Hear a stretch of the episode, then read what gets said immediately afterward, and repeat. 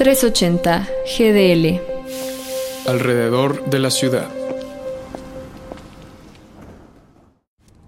1968 fue el año que salió a la luz una de las obras más icónicas de la ciencia ficción, de la mano de Stanley Kubrick, donde por 159 minutos, 2001, una odisea por el espacio, narra temas sobre el inicio de la humanidad hasta el futuro, en una aventura espacial para conocer el origen de la humanidad.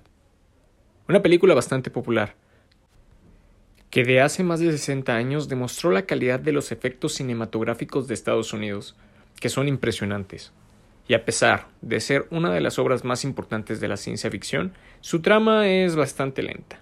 Así que si desean ver esta película disponible en HBO Max, ténganle paciencia, pues la mayoría del tiempo las escenas y los detalles son demasiado largos. No voy a discutir la calidad de Kubrick como director. Sus películas lo defienden solo. La Naranja Mecánica, The Shining, Lolita, entre otras. Pero esta película va más allá de ser solo un espectáculo cinematográfico. ¿A qué me refiero? A que fue manchada por el propagandismo norteamericano en la Guerra Fría para denotar su capacidad en el séptimo arte.